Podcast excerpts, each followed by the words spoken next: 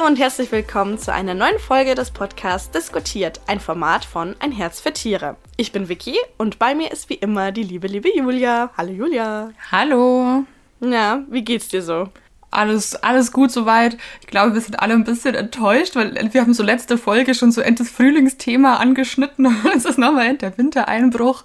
In manchen Teilen Voll, Deutschlands ja. hat es ja auch geschneit. Total verrückt. Der Frühling kommt sicher noch, ja. auch wenn er etwas auf sich warten lässt. Aber es wird sicher bald wärmer. Genau. Ich bin auch ein bisschen erkältet. Ähm, bitte seht es mir nach. Heute wollen wir ein sehr emotionales Thema besprechen. Ein Thema, das die meisten Tierhalter leider, leider Gottes kennen. Wir wollen heute über den Verlust äh, des, eines geliebten Haustieres sprechen. Haben euch in der Community auch dazu Fragen gestellt. Ihr habt uns unglaublich viele Nachrichten geschickt. Erstmal ein großes Dankeschön an dieser Stelle an euch da draußen, ähm, dass ihr so auch intime Erfahrungen, ähm, die wirklich ans Herz gehen, mit uns teilt. Ähm, das hat uns sehr berührt, sehr bewegt und ja, war, war schon eine sehr emotionale Recherche auch. Wir werden da später eh nochmal drauf kommen, aber gerade so Trauer um ein Tier wird ja oft eher so weniger ernst genommen, vor allem von Menschen, die das vielleicht selber nicht kennen, weil sie kein Haustier haben oder nicht so eine emotionale Bindung zu einem Haustier haben. Deshalb ist es, glaube ich, schon auch schön, wenn man sich da unter Menschen, die halt das ähnlich stark empfinden, dann austauschen kann. Aber bevor wir jetzt zu euren Geschichten kommen und allgemein über das Thema Tod des Haustieres sprechen wollen, gehen wir erstmal zu den News über.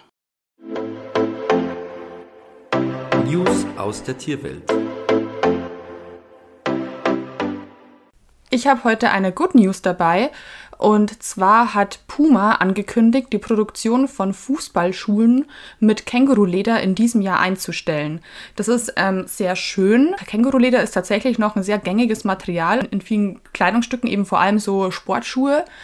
Und die haben jetzt eine, ein Material entwickelt, das eben ähm, ohne Tierleder auskommt. Und ähm, das heißt also, die Marke eigentlich mit dem Känguru-Leder heißt K-Leder, also oder K-Leather für eben Känguru. Und jetzt das neue Material heißt eben K-Better, weil es eben noch besser ist, auch in Bezug auf Komfort und Haltbarkeit etc. Und die waren jetzt eben so überzeugt von diesem Material, dass sie gesagt haben, dass sie dieses Jahr komplett auf die Produktion von Fußballschuhen mit Känguruleder verzichten. Ich hoffe, dass das eben auch über dieses Jahr hinausgeht, also dass das vielleicht dauerhaft aus dem Sortiment genommen wird. Ja, das ist eine schöne Entwicklung, aber ich muss ein bisschen die Stirn runzeln, weil ich das so krass finde. Känguruleder, dass das gängig ist für Sportschuhe. Ja, doch. Das war mir äh, gar nicht klar. Voll krass. Vielleicht wissen es auch viele nicht, die die Schuhe dann kaufen. Aber auf jeden Fall ist das oft drin. Und die Tierschutzorganisation Pro Wildlife hat in dem Rahmen noch mitgeteilt, dass in Australien jährlich 1,6 Millionen Kängurus getötet werden. Für Boah. Lederproduktion, für Futterproduktion oder für auch Fleischkonsum. Und dass die EU einer der größten Importeure solcher Produkte ist. Ja, krass. Das ja, ist so krass. der traurige Teil dieser Nachricht. Aber an sich ist es ja eine schöne Entwicklung prinzipiell dass da ähm, versucht wird, auf Alternativen umzusteigen. Ja, absolut. Und auch total wichtig. Und vor allem, wenn es auch noch besser ist, hat jeder was davon. Finde ich auch. Dann würde ich eine nicht so schöne News bringen, beziehungsweise eine, über die wir gerne ein bisschen diskutieren können. Und zwar bin ich über einen Artikel von Utopia gestoßen. Die haben mich auf das ganze Thema aufmerksam gemacht und dann habe ich dazu ein bisschen recherchiert. Und zwar haben die einen Artikel zum Thema Haustiere mieten veröffentlicht. Und das finde ich total das verrückte Thema. Also Haustiere mieten, da geht es halt um Hunde, um Katzen, aber auch vor allem um Hühner. Das ist wohl ein totaler Trend, Hühner zu mieten. Und auch Bienen, also Bienenvölker zu mieten. Und ähm, ich persönlich finde, wenn man ein Tier sich überlegt, ein Tier anzuschaffen, dann sollte man sich einfach umfassend darüber davor informieren, Tierheime besuchen, sich das Tier einfach mal in live, in Action anschauen. Ähm, und dann denke ich schon, dass man in der Lage ist, eine fundierte Entscheidung darüber zu treffen, will ich das Tier oder will ich es lieber nicht. Und man muss da einfach auch ehrlich zu sich selber sein und sagen, hey, vielleicht kann ich das einfach nicht leisten. Und es soll eben dieses Tiere mieten, soll, hat genau diesen Grund, sich erst einmal ein Tier anzuschauen, zu gucken, bin ich fähig, so ein Tier zu halten. Natürlich ist immer die Frage, wie viel Stress bedeutet das für die Tiere. Also bei so Katzen und Hunde kann ich mir das pauschal gerade gar nicht vorstellen, weil die ja auch menschenbezogen sind. Deshalb, das finde ich richtig verrückt. Bei mir in der Nähe gibt es auch so eine Hühnervermietung quasi. Hört sich auch richtig verrückt an. Und die machen das auch oft für Kindergärten und also auch für längerfristig, was ich irgendwie cool finde dann für die Kinder so, dass die auch vielleicht den Umgang mit den Tieren lernen und sich darum zu kümmern und so. Aber ich würde jetzt pauschal erstmal sagen, wenn man da das Tier von, also jede Woche woanders hinbringt, das ist jetzt überhaupt nicht gut. Ja. Auch für Hühner nicht. Ja, also ich habe dann zu den einzelnen ähm, Tieren mal geschaut, was gibt es denn da für Angebote? Und ähm, einen Hund zu mieten, da gibt es tatsächlich auch Plattformen, die das anbieten. Ähm, und das ist aber ganz klar, also mir kam da sofort der Gedanke Dogsharing in den Kopf. Das ist davon ganz klar abzugrenzen, weil beim Dogsharing gibt es in der Regel zwei Parteien, die sich dauerhaft um den Hund kümmern. Also der Hund wechselt dann nur zwischen zwei Parteien in regelmäßigen Abständen und hat einfach auch Bezugspersonen, die fest sind. Also ich sehe das genauso wie du, Julia. Für Hunde und Katzen finde ich das unzumutbar. Und wenn man Katze mieten einfach mal googelt, was erscheint als erstes? eBay. Also super unseriös lasst davon die Finger. Wenn man es einfach mal ausprobieren möchte, Hund oder Katze, also ich würde mich da einfach ans Tierheim wenden. Ja, vor allem, also einen Hund zu mieten, ne? Warum geht man dann nicht ins Tierheim und geht einfach genau. einmal in der Woche mit einem Tierheimhund Gassi? Das ist doch hat doch so einen ähnlichen Charakter und das ist viel verantwortungsvoller und auch sinnvoller für das Tier. Ja, ich finde auch einfach, dass dieser Trend so dahin geht, ähm, ich möchte diese positiven Aspekte der Tierhaltung mitnehmen. Ich möchte einen Hund, der für mich da ist, den ich knuddeln kann, keine Ahnung. Aber sehr viele sind einfach gar nicht dazu bereit, auch diese anstrengenden ähm, und auch kostspieligen Verantwortungen zu übernehmen. Und das finde ich sehr, sehr schade. Ja, das passt auch eigentlich gleich zu unserem Thema, weil das Thema heute ist ja Abschied und Trauer und das ist ja auch ein negativer Aspekt der Tierhaltung auf jeden Fall. Ja. Und ja. ähm, mit solchen Dingen muss man sich aber auch auseinandersetzen, wenn man ein Tier hat. Das gehört halt einfach dazu. Man entscheidet sich ja dafür, für dieses Lebewesen Verantwortung zu tragen und halt eigentlich bis zum Schluss. Genau, bis zum Schluss. Was ich aber ganz spannend fand, war dieses Bienenausleihen oder Bienenmieten. Weiß nicht, wahrscheinlich kennst du das auch schon, Julia? Nee, habe ich noch nicht gehört da ist der große Ziel, dass man eben das Überleben der Bienen sichert, indem jeder so ein bisschen Anteil daran hat. Und das finde ich eigentlich eine ganz schöne Sache. Und da kann man sich in der Regel Wild- oder Honigbienen mieten. Bei dem Anbieter, den ich da jetzt gefunden habe, das fand ich ganz cool. Da steht dann auch explizit drin, dass jeder Standort vorher angeschaut wird, ob das wirklich auch sinnvoll ist, da Bienen anzuvölkern. Hierbei werden die Vorgaben des Veterinäramtes äh, berücksichtigt und man berät hier wohl auch sehr gerne ausführlich. Was ich auch sehr gut finde, es finden zwei bis vier Kontrollen pro Jahr statt ob es mit den Bienen gut funktioniert, ob Hygienestandards eingehalten werden. Und ähm, so eine Mietdauer muss mindestens 24 Monate erfüllen und ist maximal für 60 Monate möglich. Ja, und wenn man nicht genug Platz hat für so einen Bienenstock, dann hat man immer noch die Möglichkeit, Bienenpate zu werden. Also das fand ich schon ein Angebot, das ich äh, sehr spannend finde, aber auch hier steht halt nichts darüber, wie die Bienen transportiert werden oder wie stressig das für die ist. Es gibt wahrscheinlich je nach Anbieter da auch wieder Unterschiede in der Seriosität und ich denke, dass man halt, falls man das machen will, sich bevor man da irgendwie was zahlt, dass man da halt da diese Punkte, die nicht auf den ersten Blick ersichtlich sind, halt nochmal nachfragt. Ja, voll, voll. Genau, also darauf bin ich aufmerksam geworden. Es wurde mal wieder ein steigender Trend, dieses Tiere mieten. Und bin auch gespannt, ob wir da in Zukunft noch mehr dazu hören werden. Wenn's mal Aber hast du da auch ist. noch was zu Hunde und Katzen? Also ist es wirklich so, dass es da Unternehmen gibt, die Katzen vermieten? Nein, also ich habe kein Unternehmen gefunden, das in Deutschland Katzen vermietet. Das ist tatsächlich auch ein Trend, der in der USA boomt. Aber wie gesagt, da habe ich halt eBay gefunden oder eben nur in meinen Augen höchst unseriöse Websites, aber kein Unternehmen, das sich das jetzt groß zum Ziel gesetzt hätte. Also so Kleinanzeigen quasi eher. Dann. Genau. Okay. Genau. Dann würde ich sagen, lehnt euch zurück, holt euch eine warme Tasse Tee und dann besprechen wir mal, wie es unserer Community so ergangen ist mit einem Todesfall des eigenen Haustiers. Ja, dann lasst uns mal zu dem Hauptthema kommen. Thema des Tages. Ja, wie wir vorher schon kurz ähm, angesprochen haben, soll es eben heute darum gehen, ähm, um den Abschied, um die Trauer von geliebten Haustieren, wie die sich in ihren letzten Tagen, Stunden Verhalten haben und alles, was so drumrum passiert. Ich weiß nicht, Vicky, hast du schon mal ein Tier verloren? Also ist schon mal ein Haustier von dir gestorben? Ich hatte vor etwa zwei Jahren vier Farbmäuse und die sind leider wirklich ganz nah, also ganz nah hintereinander verstorben und alle wegen Tumoren. Und das ist bei Farbmäusen ja ganz häufig, das hören wir nachher auch noch. Ja, und das war schon, schon schlimm. Ich musste eine einschläfern lassen. Das war ganz schlimm für mich, einfach dieses kleine süße Mäuschen da zu sehen. Also das war schon, das war schon hart, ja. Also auch wenn es, man sagt ja nur eine Maus war, ist halt auch ein Leben, das geht. Genau. Also das war, das war schon schlimm für mich. Und du, Julia? Hast du das schon mal mitmachen müssen? Ja, bei mir ist meine, meine Katze ist ähm, gestorben vor zwei, gut zwei Jahren. Es war auch, also es war nicht schön, das war ähm, sehr schlimm, weil es eben so mein Kindheitsbegleiter war, so für mich. Ich hatte die Tiffy seit ich fünf Jahre alt war und dann ist das natürlich schon ein großes ein großes Ereignis für einen und auch was mit womit man erstmal lernen muss umzugehen, weil natürlich es ist ein Tier, es ist kein Mensch, es ist aber trotzdem irgendwie ein Familienmitglied gewesen halt über fast 18 Jahre hinweg und das ist schon heftig, wenn das einfach immer da war, dieses Lebewesen und dann ist es plötzlich nicht mehr da. Ja. Ich denke, dass Tierhalter sich da untereinander sehr gut verstehen, wie das so ist. Als ich das dann halt so Freunden oder Leuten erzählt habe, als das halt dann passiert ist, jeder wusste, wie viel mir die Katze bedeutet hat, aber trotzdem die Reaktionen von anderen Katzenhaltern oder Tierhaltern waren ganz anders als die, die kein Haustier haben. Einfach aus, also einfach, weil man sich selber, glaube ich, nicht vorstellen kann, wenn man es nicht nicht kennt, dieses, dieses Gefühl, ja. so eine starke Bindung zu einem Tier zu haben. Stimme ich dir zu. Das ist halt einfach ein Freund, der geht. Das ist halt wirklich ja. was, was richtig Schlimmes. Dann würde ich sagen, fangen wir jetzt erstmal damit an, was dann die häufigsten Todesursachen bei Haustieren sind. Ja. Bei Hunden ist es so, dass äh, Krebs tatsächlich die häufigste Todesursache ist. Und das trifft vor allem große Hunde, weil die im Welpenalter einfach wahnsinnig schnell wachsen. Und da ist die Wahrscheinlichkeit höher, an Krebs zu erkranken.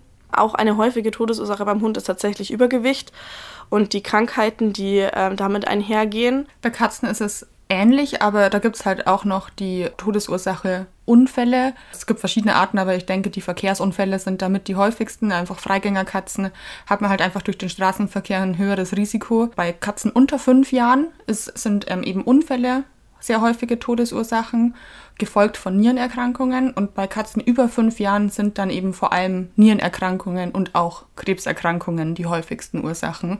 Bei der Tiffy war es tatsächlich auch ein Tumor. Hat man auch bei euren Antworten gesehen. Also bei den Katzen waren die meisten Krankheiten tatsächlich Nierenversagen und Krebserkrankungen. Bei Kaninchen äh, sind es tatsächlich Magen-Darm-Erkrankungen, die äh, am häufigsten zum Tod führen. Das liegt einfach daran, dass sie entweder falsch gefüttert werden, Darmparasiten haben oder dass die Zähne einfach krank sind. Und das Ganze führt dann zu Durchfall oder Verstopfungen. Und das führt dann insgesamt einfach zum, zum Tod des Kaninchens. Bei Farbratten und Farbmäusen sind Atemwegserkrankungen äh, tatsächlich ganz häufig der Grund dafür, dass sie sterben. Äh, die Tiere sind ja auch sehr anfällig, was Zugluft angeht und so. Das ist, passiert dann ganz schnell, dass sie sich erkälten. Und sie da wieder aufzupäppeln, ist gar nicht so einfach. Und äh, auch Tumore, gerade bei Mäuse, sind äh, sehr, sehr häufig. Man sagt immer, die stammen von diesen Laborratten ab und Labormäusen und dass sie deshalb einfach wahnsinnig tumoranfällig sind. Und die wachsen bei denen auch. Also meine hatten ja alle Viere, hatten Tumore und die sind ja gigantisch, ja. Also die sind ja fast so groß wie die halbe Maus und die schleppt es mit sich rum, die macht weiter, die rennt, die, die frisst, die klettert, es ist krass und hat einfach so einen fetten Tumor. Und bei meiner letzten Maus war es eben so, das, die hat dann tatsächlich sich irgendwann dann auch nicht mehr bewegt und dann musste sie halt eingeschläfert werden. Also es ist schon, das ist schlimm mit anzuschauen einfach. Mhm. Also Tumore weißt du ja selber, Julia, gell, das ist schlimm mit anzusehen. Ja, vor allem jetzt bei so kleinen Tieren ist das halt im Verhältnis dann nochmal viel krasser. Bei der Tiffy, das war ein Tumor im, im Mundbereich. Das war auch nicht schön, vor allem weil das dann halt auch gleich beim Fressen halt direkt betroffen ist, weil man ja, wenn man da so ein Ding im Mund hat, auch nicht mehr gescheit fressen kann und so nicht schön. Nicht, also wirklich nee. gar nicht schön. Und Hamster noch, äh, die tatsächlich sterben am häufigsten einfach an Altersschwäche. Da gibt es keine Krankheiten, die die mehr ähm, töten würden als das Alter selbst. Ja. Hamster werden ja auch nur so maximal drei Jahre, oder? Wenn ich mich genau, also wirklich maximal. Bei guter Haltung, genau. Da wir schon beim Thema. Wie alt werden denn Katzen im Schnitt, Julia? Katzen werden im Schnitt so um die 15 Jahre. Wenn das Tier an sich gesund ist, können Katzen auch mal über 20 Jahre werden. Viele von euch haben uns auch geschrieben, dass ihre Katze mehr als 20 Jahre alt geworden ist. Aber ja, das ist so der Schnitt. Was denkst du denn, dass die, wie alt die aktuell am äl also die älteste Katze der Welt, die aktuell lebt, ist? Vielleicht also Boah, kleine Aufheiterung zwischendrin. Äh, die aktuell noch lebt. Ja, also der Rekordhalter aller Zeiten, die, die Katze ist schon tot. Aber ja, wenn du die weißt, kannst du es auch gerne sagen. Also ich habe das auf jeden Fall mal gewusst, ich habe das gelesen, aber ich habe es mir nicht gemerkt. Ich glaube, dass die fast 30 wurde. Also die aktuell, Ich die aktuell noch lebt, die heißt Flossie und die lebt in London. Und das ist die viertälteste Katze aller Zeiten und eben Ah. die aktuell älteste Katze, die noch lebt und die ist 27 Jahre alt gerade. Wow, ja, fast 30. Ihre, genau. ihre Besitzerin heißt übrigens auch Vicky und ist nur ich, also nicht viel älter als die, als die Katze. Das finde ich irgendwie ziemlich süß. Ich wollte gerade meinen, ich, ich, bin, ich bin quasi so alt wie die Katze. Ich werde dieses Jahr 27. Die Katze ist älter als ich. Das ist verrückt. Und die, die Rekordhalterin, also die älteste Katze aller Zeiten, war die Katze Creme Puff. Die le- lebte in Texas und sie starb im Alter von 38 Jahren. 38, so alt hatte ich das nicht in Erinnerung. Ich wollte auch gar nicht 30 sagen, weil das fand ich jetzt auch schon wieder total übertrieben. Aber krass. Also Wahnsinn. keine Ahnung, was diese Katze richtig gemacht hat. Sehr gute Gene, auf jeden Fall. Ja. Auf jeden Fall, ja. Wo wir schon bei den Genen Ja, sind, ähm, es gibt Unterschiede von Katzenrasse zu Katzenrasse auch ein bisschen, welche Katzen älter werden als andere. Prinzipiell sind oft eben Mischlingskatzen, also keine äh, reinen Rassekatzen, langlebiger, wenn man das so sagen kann, weil die eben nicht so mit Erbkrankheiten zu kämpfen haben, was ja viele Katzenrassen schon haben. Ansonsten gibt es aber auch noch, wie gesagt, ein paar Rassen, die sehr, sehr robust sind. Das sind zum einen die Balinesen und auch eben europäisch Kurzhaarkatzen und auch die Siamkatzen. Wie sieht's denn bei den Hunden aus? Also das ist ganz unterschiedlich, äh, weil es da sehr viel mit der Größe zusammenhängt. Also da kann man nicht sagen, ein Mischling wird generell jetzt älter als ein Rassehund, sondern da richtet sich die Lebenserwartung stark nach der Größe. Also dass die Lebenserwartung reicht von 7 bis 17 Jahre. Ein Beispiel für einen sehr langlebigen Hund ist beispielsweise der Jack Russell oder der Dackel. Die werden im Schnitt 14 Jahre alt. Werden sie größer, dann werden sie schon nicht mehr ganz so alt. Labrador und Australian Shepherd liegen bei, im Schnitt bei 12 Jahren. Der deutsche Schäferhund und der irische Wolfshund liegen bei sieben bis zehn Jahre. Was ähm, aber auffällig ist, ist, dass die kleine französische Bulldogge im Schnitt nur neun Jahre alt wird. Und das dürfte ganz klar mit ihrer Genetik zusammenhängen, überzüchtet und die hat einen allgemeinen schlechten Gesundheitszustand, allein schon wegen der Schnauze und ihrer ganzen Anatomie. Und der älteste Hund der Welt, äh, der auch in den Guinness-Buch der Rekorde einging, kennst du den, Julia? Weißt du, wie alt der geworden ist? Nee, aber ich würde jetzt auch einfach mal raten, ne? Ja, Und irgendwie habe ich das Gefühl, dass der 24 Jahre alt geworden ist. er ist älter. Ah, dann weiß ich es nicht. Es waren nur geraten. 29 Jahre und 160 Tage wurde äh, Bluey alt. Das ist ein, oder war ein Australian Cattle Dog. Ja, das ist echt auch verrückt. 29 Jahre, ein Hund. Ja, das waren jetzt ja noch so ein paar allgemeine Fakten. Jetzt kommen wir mal langsam zu den wirklich traurigen Aspekten dieses, dieser Folge. Und ja, denn der Abschied von so einem Tier kann eben ziemlich wehtun, ziemlich schmerzhaft sein. Ich habe da ein paar spannende Studien dazu rausgesucht. Das ist nämlich wissenschaftlich erwiesen, dass der Tod eines Haustiers wirklich schmerzhaft ist. Die Untersuchung des Psychologieprofessors Frank T. McAndrew des Knox Colleges in Galesburg, das liegt im US-Bundesstaat Illinois, hat herausgefunden, dass Menschen um ihre Haustiere genauso trauern wie um einen Menschen. Allerdings fehlen häufig Abschiedsrituale, wie jetzt beispielsweise bei Menschen die Beerdigung. Und das wird eben bei Tieren sehr viel seltener gemacht. Und das hält dieser Professor übrigens für falsch, denn solche Rituale geben Tierhaltern eben die Chance, diesen schmerzhaften Verlust auf genau die richtige Art und Weise zu verarbeiten und auf die für sie richtige Weise Abschied zu nehmen. Außerdem gab es noch eine weitere englische Studie, die herausfand, warum uns der Tod des Hundes so, zu, in dem Fall war es der Hund, so zu schaffen macht. Ähm, und zwar sei es zu einem diese bedingungslose Liebe, die man von dem Tier erfährt. Also das können wir auf alle Tiere ummünzen, das betrifft ja nicht nur Hunde, sondern ähm, egal wie man aussieht, äh, was man macht, wie es einem geht, das Haustier ist da, zeigt einem Liebe und ähm, gibt einem auch Routine. Man hat ja den Tagesablauf, gleicht man ja mit dem Tier ab, gerade als Hunde- oder Katzenhalter hat man ja eine gemeinsame Routine und ähm, wenn das Haustier stirbt, fehlt einem dieser Alltag. Es gibt ja auch äh, einige Anzeichen, die vermuten lassen, dass der Tod des Haustieres kurz bevorsteht, denn Tiere zeigen da ganz oft bestimmtes Verhalten und das kann man ähm, eben ganz klar deuten. Julia wird da jetzt ein bisschen auf die Katzen eingehen, woran ihr erkennt, dass eure Katze äh, ja bald sterben wird.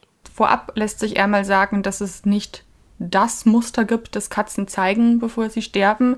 Es gibt verschiedene ähm, Charaktere einfach auch bei Katzen und das zeigt sich auch in den letzten Tagen oder Stunden. Prinzipiell ist es natürlich der Fall, wenn jetzt eine Katze aufgrund von Alter oder von Krankheit halt schwächer wird und halt selber merkt, dass der Tod vielleicht bevorsteht bei Unfällen ist das natürlich nochmal was anderes, weil das kann man ja einfach, das ist eher eben das Schockierende, das Überraschende, was man da einfach nicht vorhersagen kann. Da hat uns auch zum Beispiel der Dennis geschrieben, Erst hat sie noch gefressen und mit anderen Katzen gespielt. Plötzlich jaulte sie auf, erbrach mehrfach und zog sich aufs Sofa zurück, wo sie apathisch liegen blieb. Ich bin mit ihr zum Tierarzt gefahren. Ultraschall ergab nichts Eindeutiges. Laparotomie führte einen Tumor zutage, der bereits so großen Schaden angerichtet hatte, dass nichts mehr zu machen war. So musste ich sie gehen lassen. Also hier war eben ein Beispiel, wo es ganz schnell ging, aber es gibt ja eben auch die Fälle, das ist zum Beispiel bei dem Thema Krebs, wenn der eben schon länger bekannt ist, der Fall, dass, man da, dass die Katze da ja meistens langsam abbaut. Und da gibt es eben verschiedene Verhaltensweisen, wie man dann merkt, dass die Katze eben vielleicht ihre letzten Stunden oder Tage jetzt gerade durchlebt. Und ähm, prinzipiell ist immer ein Zeichen dafür, dass es zu Ende geht, dass das Tier aufhört zu fressen. Also wenn es nichts mehr trinkt, nichts mehr isst, dann ist das auf jeden Fall ein Zeichen. Genauso einfach, dass es nicht mehr am Leben der Menschen teilhat. Also wenn es nicht, wenn es einfach nur noch apathisch liegt, schläft, das ist immer so ein Zeichen, dass es gerade wirklich ernst wird. Das sind so die, die deutlichsten Anzeichen, sage ich mal, die auch sehr viele Tiere zeigen, weil es einfach die Grundfunktionen sind, die dann halt nicht mehr funktionieren. Und individuell gibt es aber eben Unterschiede. Es gibt zum Beispiel Katzen, die sehr ruhig bleiben, in ihren letzten Tagen und Stunden, die quasi schon fast zuversichtlich sind. Es gibt aber auch Katzen, die unruhig sind. Also die dann selber irgendwie nicht so ganz wissen, wohin mit ihnen, was, was passiert. Die miauen auch teilweise sehr viel. Das hat die Tiffy zum Beispiel gemacht. Sie war so, irgendwie wollte sie alleine sein, aber irgendwie auch nicht. Und dann hat sie die ganze Zeit miaut. Das war wirklich, mhm. das war anstrengend auch, weil man weiß ja selber nicht, was man dann richtig tut. Oft ziehen sich ja Katzen, äh, ja auch wilde Katzen, so Löwen zum Beispiel, ziehen sich ja auch oft zurück zum Sterben vom Rudel, sage ich jetzt mal. Und das kann eben auch sein, dass die eigene Katze sich ein bisschen abkapselt, zurückzieht, einfach alleine sein möchte. Dann empfiehlt sich auch, das zu respektieren, weil man sollte die Katze nicht unnötig stressen, auch wenn man selber irgendwie nicht genau weiß, was, ich, was man jetzt tun soll und irgendwie bei der Katze sein will, sollte man das trotzdem respektieren, weil ihr da noch irgendwie Stress zuzumuten, das ist, das ist unnötig. Und es gibt aber auch genauso Katzen, die die Nähe zu ihrem Menschen suchen und bei dem sein wollen und vielleicht sogar ähm, gar nicht von der Seite weichen wollen. Da würde ich jetzt auch einfach noch mal einen Kommentar vorlesen von der Jana. Sie hat geschrieben, Feini ist im August 21 zu Hause gestorben. Morgens um 8 in meinem Bett. Sie war 19 Jahre alt und es hat sich angekündigt. Sie hat am Freitag aufgehört zu fressen, Samstag auf Sonntag ist sie gar nicht mehr aufgestanden und wollte nicht mehr trinken. Das sind eben die offensichtlichen Verhaltensweisen, von denen ich schon gesprochen hatte. In der Nacht zum Montag war sie dann noch etwas unruhig und wollte weg, war dann aber doch so schwach. Am Morgen hat sie zweimal einen leichten Krampf und um acht ist sie dann eingeschlafen. Ich bin froh, sie auf dem letzten Weg begleitet zu haben. Das ist jetzt wie gesagt, was Katzen oft so erleben in ihren letzten Stunden. Ich weiß nicht, Vicky, ist es bei Hunden ähnlich? Also das ist äh, eigentlich genau das Gleiche, dass das ganz unterschiedlich sein kann. Also manche Hunde suchen wirklich ganz stark die Nähe ihres Halters, ähm, andere ziehen sich zurück und wollen halt einfach allein sterben. Und ähm, es ist genauso wie du gesagt hast, du musst das einfach respektieren, diesen letzten Wunsch. Ähm, und das Tier dann quasi auch in Würde und so wie es möchte gehen zu lassen. Ähm, und auch diese ganzen Anzeichen, dass sich der Tod jetzt anbahnt, sind bei Hunden eigentlich ganz genauso. Also die Muskeln werden schwach, die Organe stellen die Funktion ein. Das kann leider auch dazu führen, also es wird jetzt unangenehm, dass sterbende Hunde manchmal Galle erbrechen, weil einfach alles aufhört zu funktionieren. Auch die Kontrolle über die Darm- und Blasenfunktion geht verloren. Also sterbende Hunde lassen dann häufig auch Wasser oder äh, geben Kot ab. Das muss man halt einfach dann entsorgen, damit der Hund sich trotzdem noch wohlfühlt, bevor er geht. Ganz häufig werden eben auch die Schleimhäute dann trocken ähm, und letztendlich wird dann eben auch die Atmung flach und der Herzschlag wird wesentlich schwächer. Und es gibt eben auch drei Sterbephasen beim Hund, die die meisten Hunde durchlaufen. Das ist aber auch nicht immer so und das ist auch, wie du sagst, schon mehrere Tage vom Sterben ähm, weiß der Hund, dass es einfach zur Neige geht. Also wenn er krank und alt ist natürlich. Beim plötzlichen Ableben ist das natürlich nicht der Fall. Und da ist es eben so, dass sie selbst ihr, ihr Lieblingsessen, ihre Leckerlis verweigern und einfach nichts mehr zu sich nehmen. Und das hat einfach den Grund, dass sie schon wissen, dass sie diese Energie, die ihnen das, die Nahrung geben würde, dass sie die nicht mehr brauchen und das würde den Körper, das, diese Verdauung, das wäre nur noch ein unnötiger Prozess und was nur noch mehr Stress für den Körper bedeuten würde. Dann äh, kommt es zur zweiten Sterbephase. Die ist total gegenteilig von dem, was man jetzt vielleicht erwarten würde. Und zwar bewegen sich da die Hunde ganz viel. Und das hast du ja auch schon gesagt, äh, dass Katzen unruhig sind teilweise, je nach Katze natürlich. Ähm, und auch hier äh, ist der Hund dann eben aktiv und das hat den Hintergrund, dass die nochmal ihre letzten Energiereserven aufbrauchen, sich auspowern in dem Sinne, also ein bisschen hin und her zu laufen, ist in dem Sinne dann schon auspowern. Wichtig ist es da, lasst euren Hund das machen, wenn er das tun möchte, haltet ihn nicht auf. Ähm, seid euch aber auch dessen bewusst, das ist äh, kein Besserungszeichen, sondern das heißt einfach, der Hund baut jetzt seine letzten Energiereserven ab. Und dann kommt die dritte Sterbephase und die verlangt Hundebesitzern wirklich unglaublich viel ab. Die meisten Hunde liegen regungslos da, erbrechen, koten, krampfen, also da lässt der Körper nochmal alles so raus an Funktionen. Ähm, seid ihr einfach für eure Hunde da, haltet sie sauber. Manche Hunde jaulen und bellen auch laut in dieser Phase. Das sind, liegt aber nicht jetzt an Schmerzen oder so, sondern das sind wirklich die letzten Zeichen dafür, dass das Ende endgültig gekommen ist ja, ich bin einfach froh, dass ich noch nicht so etwas mitmachen musste, aber das ist natürlich wahnsinnig anstrengend für den Hundebesitzer, da für den Hund Ruhe zu bewahren. Das ist ganz wichtig, selber da jetzt nicht unruhig zu werden, weil sonst übertragt ihr diesen Stress auf euren Hund. Da wird Hundebesitzern unglaublich viel abverlangt, da wirklich ruhig zu bleiben, beim Hund zu bleiben und ihn bis zum Schluss nicht von der Seite zu weichen, je nachdem, was der Hund möchte. Also in der Nähe sollte die immer bleiben für den Notfall. Es kann ja doch nochmal sein, dass sich die Schmerzen verschlimmern oder eben Krämpfe auftreten oder was auch immer. Also man muss nicht die ganze Zeit neben dem Tier sitzen, wenn das das vor allem nicht will, aber einfach dem Tier sich selbst überlassen. Das ist natürlich keine Option. Apropos Stress und Schmerzen vermeiden, ähm, dann würde ich sagen, kommen wir gleich mal zu unserer großen Diskussion Einschläfern rüber. Möchtest du anfangen, was dazu zu sagen? Ich möchte da gerne anfangen und ich würde gleich mal einen Kommentar vorlesen aus der Community. Es war ein Kommentar von Martina. Auf die Frage hin, ob sie schon mal äh, einen geliebten Hund gehen lassen musste. Schon viermal. Jetzt im Oktober meine alles geliebte Maya mit elf Jahren. Sie war mein Ein und Alles. Ihr ging es von einem Tag auf den anderen schlecht. Bin zum Tierarzt. Nierenversagen. Wir haben noch 14 Tage gekämpft. Es war so furchtbar, mein Baby so leiden zu sehen. Trotz Tropf und etliche Spritzen ging es ihr immer schlechter. Ich habe sie dann gehen lassen, was mir echt das Herz gebrochen hat. Also zum Thema Einschläfern, das ist immer einfach heftig, vor allem wenn man das Tier auch so leiden sieht. Ne? Julia, du kannst da auch aus eigener Erfahrung sprechen. Wie war das denn bei dir und Tiffy? Also die Tiffy wurde am Ende dann auch eingeschläfert und ähm, es ist einfach, also ich habe da davor auch immer schon oft drüber nachgedacht, weil die Tiffy ja schon auch lange krank war, eben mit diesem Tumor. Und da war schon oft die Frage, so wie lange macht man das mit und wann ist es eine Erlösung für das Tier? Weil da, das soll es ja sein. Alles an, also da, nur dafür ist es ja gedacht.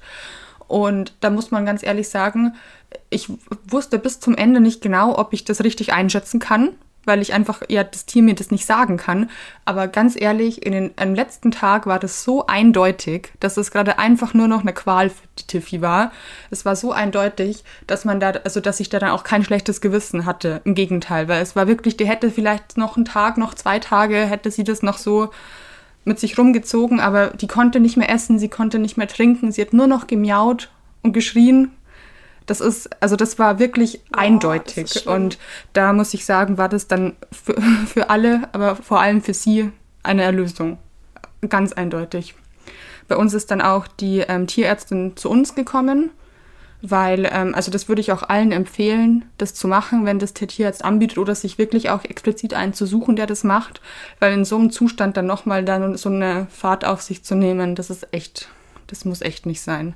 Vor allem, weil der eben vor allem für Katzen auf Autofahren und so echt ein Stress ist. Ja, also richtig fies eigentlich. Also bei meinen Mäusen, ich musste die zur Tierärztin bringen. Ach, krass. Und gerade so kleine Tiere sind ja super stressanfällig, aber für Tierärzte ist es halt, das, die Maus einzuschläfern, kann ich jetzt mal sagen, das hat so um die 15 Euro gekostet.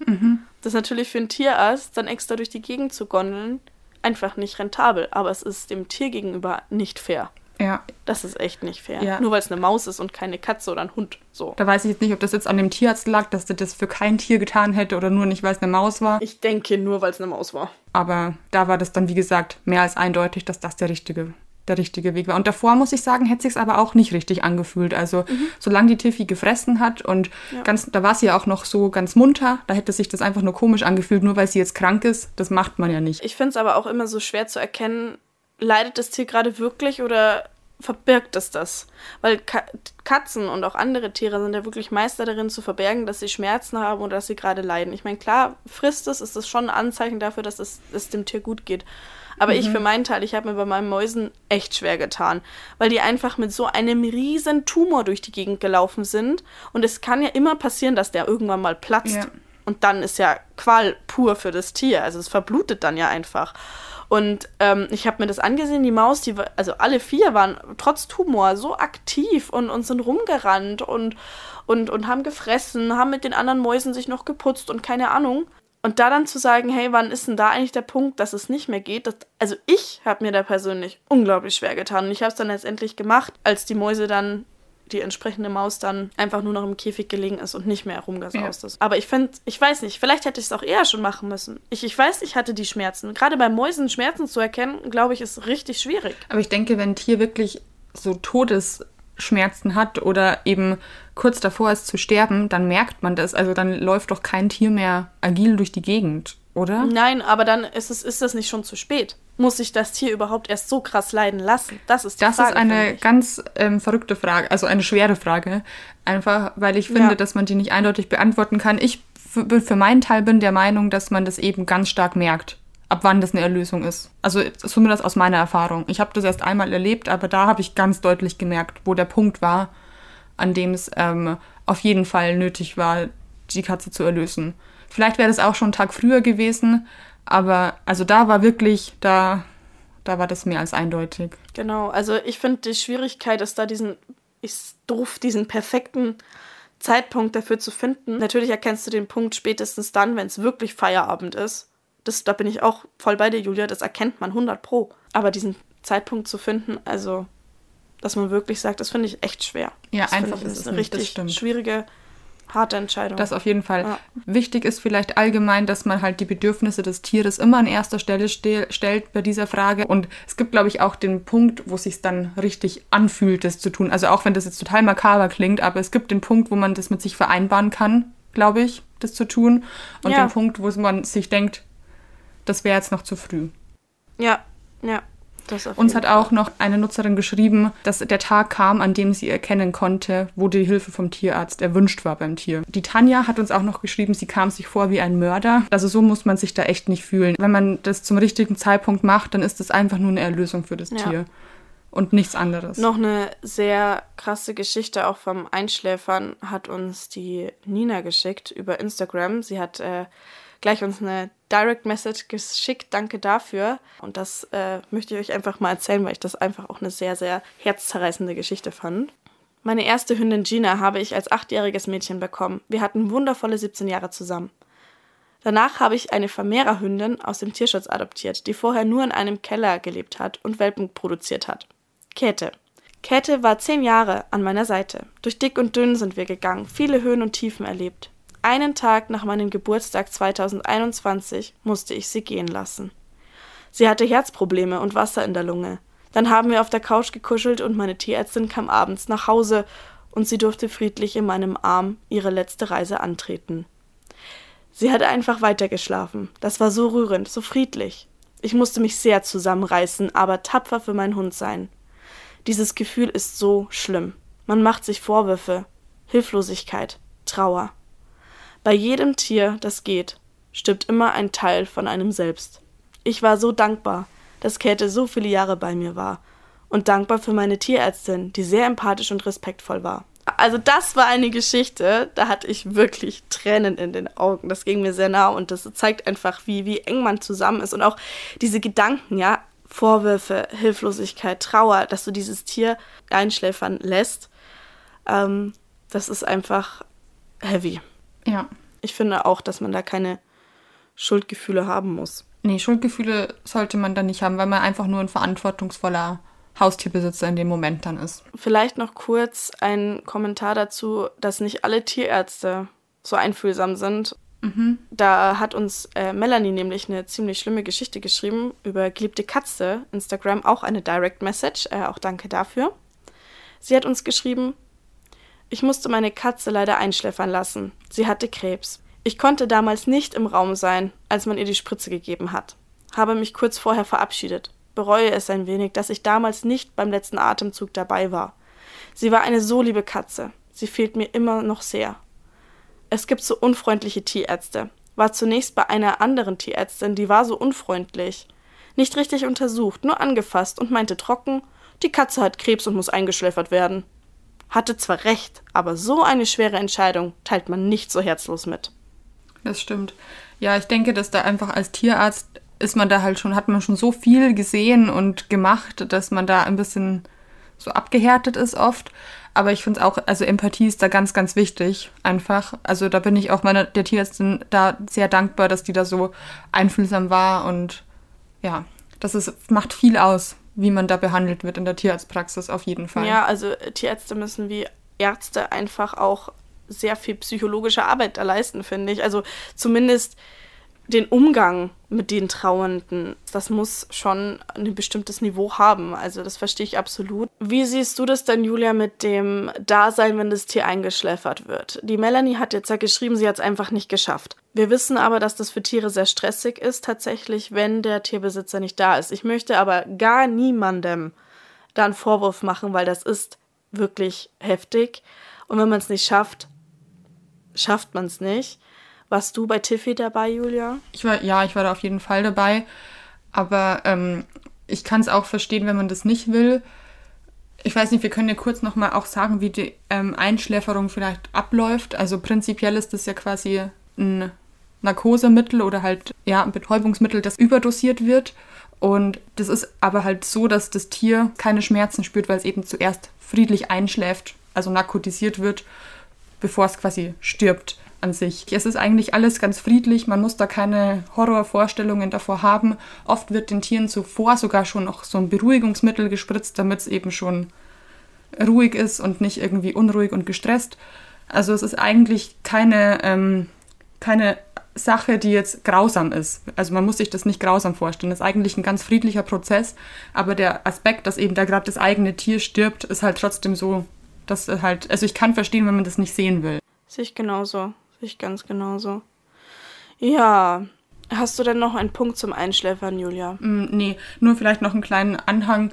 Es kann sein, dass das Tier, auch wenn es schon tot ist, nochmal so ein paar Muskelzuckungen zeigt oder auch nochmal Kot oder Urin ablässt, einfach weil das eben noch so die letzten mechanischen Bewegungen sind, die das Tier noch ausführt, aber das ist nicht bewusst und das ist nichts, was jetzt auf Schmerzen oder so hindeutet, weil das ist einfach noch so ganz mechanisch. Das hat keine, keine tieferen Bedeutungen dann mehr.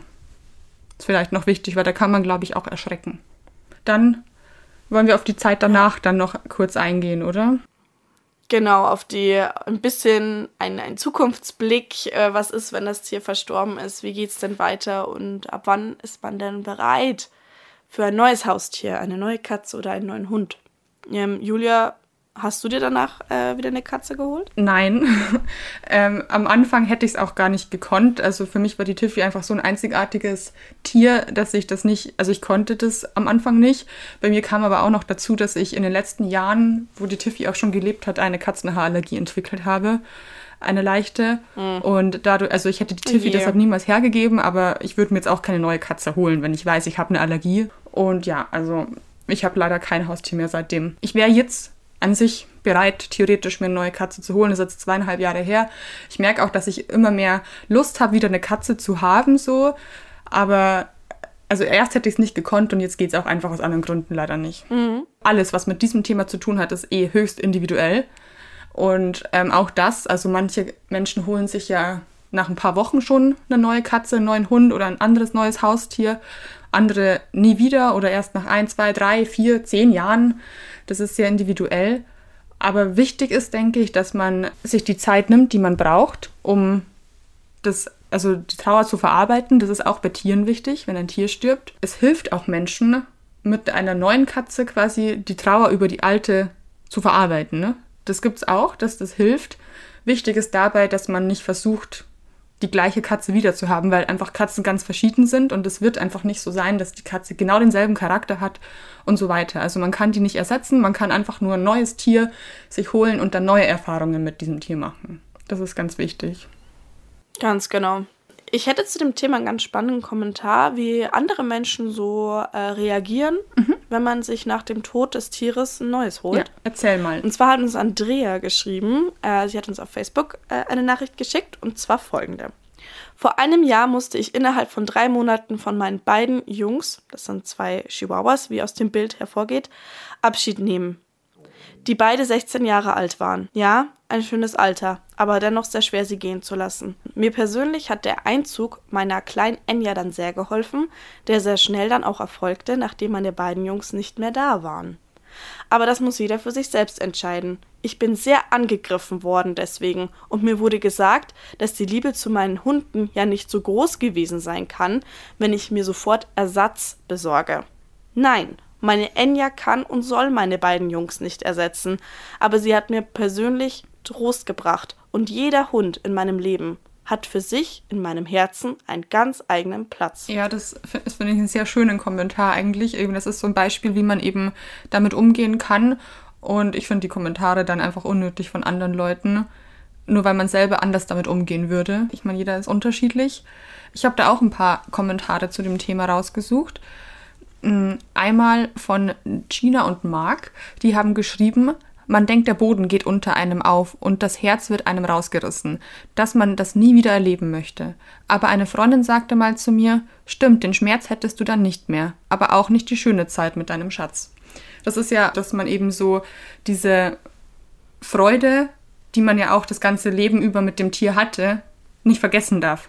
Weil das sind ja auch die Momente, die das Leben ja. dann schön machen und viele schöne Erinnerungen schaffen. Und das ist ja auch sehr viel wert, würde ich jetzt mal behaupten.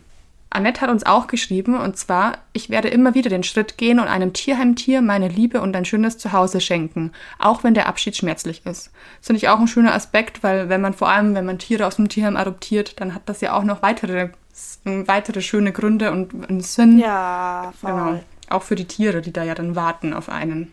Die Katja hat uns auch noch geschrieben und sie hat geschrieben, dass sie hofft, dass der Schmerz um ihren verlorenen Benny weniger wird und dass sie das nicht nochmal erleben möchte. Sie hat auch geschrieben, für ein Tier habe ich leider keine Zeit. Mhm. Es könnte auch niemand meinen Benny ersetzen. Das sind ganz, also das sind dann andere Faktoren, die da mit reinspielen.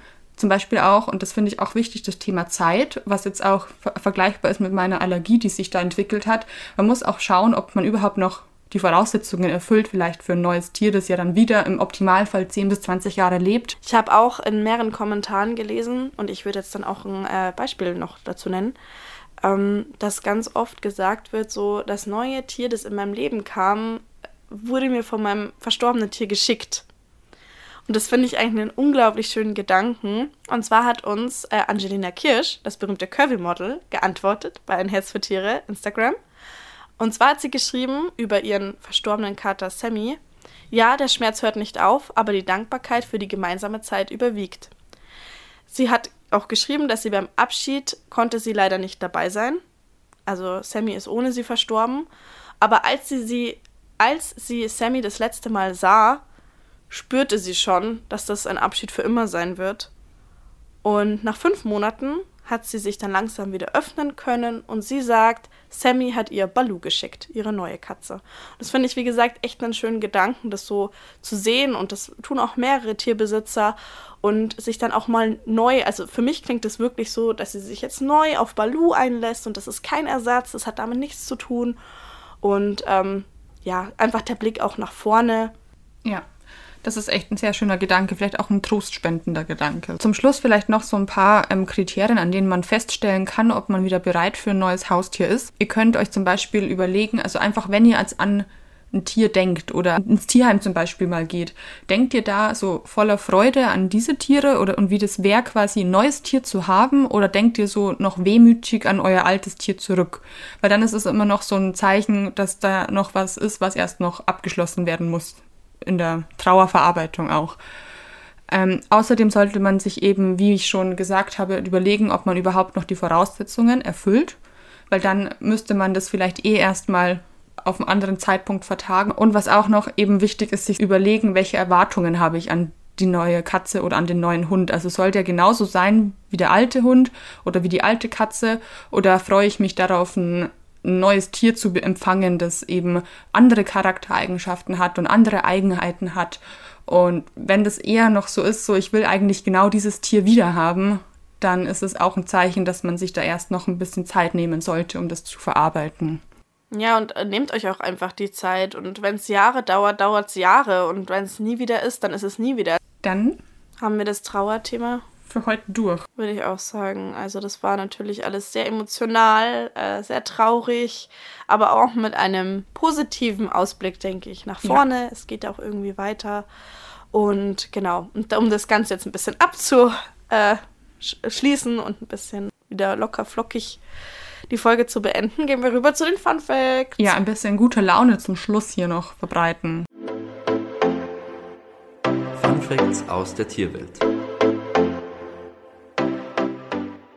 Wer war das letzte Mal zuerst dran? Wie immer ist diese Frage im Raum. Ich glaube du, weil du hattest doch den, den Adler mit dem Nest. Ich hatte den Adler. Aber was hatte ja. ich? Ja. Hatte ich die Lassospinne? Die Spinne. Die Lasso-Spinne hattest du. Die war als zweite. Okay, dann darfst du starten. Ich, ich, es könnte sein, dass du das weißt. Das ist nicht so ein geheimer Fun-Fact. Ja, Hauptsache er ist cool. Das ist auch gar nicht so ein Fun-Fact. ist einfach nur ein Fact. ähm, und zwar geht es um Pinguine. Und zwar ist die Frage, warum sind Pinguine eigentlich schwarz-weiß? Also warum haben die so diesen typischen Frack, an dem man so kennt? Weil es haben ja wirklich eigentlich alle Pinguinarten. Ne? Wenn man jetzt mal überlegt, am Nord- und Südpol leben ja eigentlich Tiere, die ganz weiß sind, um sich zu tarnen. Aber warum der Pinguin? Warum ist der nicht ganz weiß?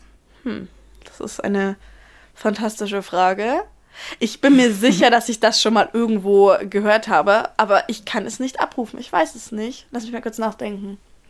Also es hat sicherlich auch irgendwie, äh, weil sie dann, weil das das Sonnenlicht besser speichert, weil es dann wärmer ist. Aber sie haben ja überall schwarz-weiß, ne? Egal wo sie sind. Dann könnten sie ja nur schwarz sein oder nur weiß. Ach so, also es hat tatsächlich einen Grund, dass es weiß und schwarz ist.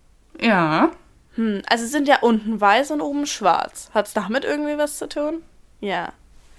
Nee, was, das verrätst du mir nicht. Okay. Ich, ich gebe dir keine weiteren Tipps, dann kann ich es dir ja gleich sagen. Boah, das ist echt. Nee, ich glaube, ich passe. Ich möchte jetzt nicht mehr wild rumraten. Ich würde nur Zeit schinden. Ich, denke, wenn du es hörst, also es macht voll Sinn, wenn man es hört, aber ich ja, finde, da hat man sich noch nie drüber Gedanken gemacht davor. So, ist einfach so. Ich bin mir sicher, dass ich das schon mal gehört habe. Ja. Safe, aber ich weiß es nicht mehr. Hau raus. Und zwar, es dient auch der Tarnung, aber mhm.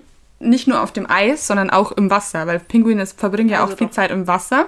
Und du musst dir vorstellen, wenn die da so schwimmen, dann sind sie von oben schwarz, versch verschwimmen quasi mit dem dunklen Ozean Und von unten, wenn jetzt ein, Räub, äh, ein Raubtier von unten auf den Pinguin schauen, sind sie hell und verschwimmen mit dem hellen Himmel. Genau, deshalb habe ich gefragt, ob es damit was zu tun hat. Ich, ich hatte es schon. Aber ich fand das ein bisschen absurd, weil er ist schwarz und nicht dunkelblau. Also man sieht es von oben trotzdem. Und von unten, wenn du nach oben guckst, dann wirft der Pinguin Schatten und dann siehst du ihn schwarz und dann kann der so weiß sein, wie er will, dann siehst du schwarz. Aber Oder? es ist trotz, also er sticht nicht hervor zumindest, sagen wir es mal so. Also ich denke, vor allem von oben drauf ist schon einheitlicher, als wenn du jetzt da so ein weißer Fleck im Ozean wäre. Überleg dir das, das mal. ist wahr. Tatsächlich bei vielen anderen Wasservögeln, die im arktischen Gewässern leben, auch der Fall. Also der Papageientaucher, haben bestimmt auch viele von euch ein Bild im Kopf, der hat auch einen weißen, äh, einen weißen Bauch und einen schwarzen oder einen dunklen Rücken. Und der, es kommt ein lustiger Name auch noch. Ich weiß nicht, ob es der oder die ist oder das, aber ich sage jetzt mal Oh die, Gott. die Trottellumme. Das ist auch ein Lumme? die Trottellumme. Ich finde den Namen sehr lustig. Das ist auch ein, ähm, ein, ein schwarz-weißer Vogel tatsächlich. Also es hat irgendwie diese, diese Färbung hat schon anscheinend einen Sinn. Dann mache ich weiter mit meinem Fun Fact. Und zwar geht es um ein ganz anderes Tier. Und zwar geht es um das Erdferkel. ich finde die tatsächlich ganz, ganz witzig. Und kleiner Fun Fact am Rande. Ich habe mal so ein äh, Quiz gemacht, in welches äh, Haus ich bei Harry Potter gehöre und so. und da kannst du dann auch gucken, was dein pa Patronus wäre. Und dann, dann wir haben alle so. Pass auf. Weiß jeder so, epischer Hirsch, eine coole Katze, eine weise Eule. Und mein Laptop war damals einfach null leistungsfähig, super lahm. Und dann kam voll episch so eine Animation, dass ich, ja, ein Erdferkel ist meine, mein Patronus. einfach nur, weil ich langsam einen Laptop hatte. Ja, ich äh, war nicht so happy damit. Aber Erdferkel sind eigentlich ganz cute und witzig. Und wovon ernähren sich Erdferkel, Julia? Das weißt du bestimmt. Äh, verschiedene Pflanzen und Insekten. Nicht nur Insekten, also sie ernähren sich von äh, Ameisen und Termiten. Okay. Und der Fun Fact ist, Julia, weißt du, wie Erdferkel ihre Nahrung zerkleinern? Sie zertrampeln die. Nein. Sie Das schlagen mit ihrem Rüssel auf die Sachen drauf.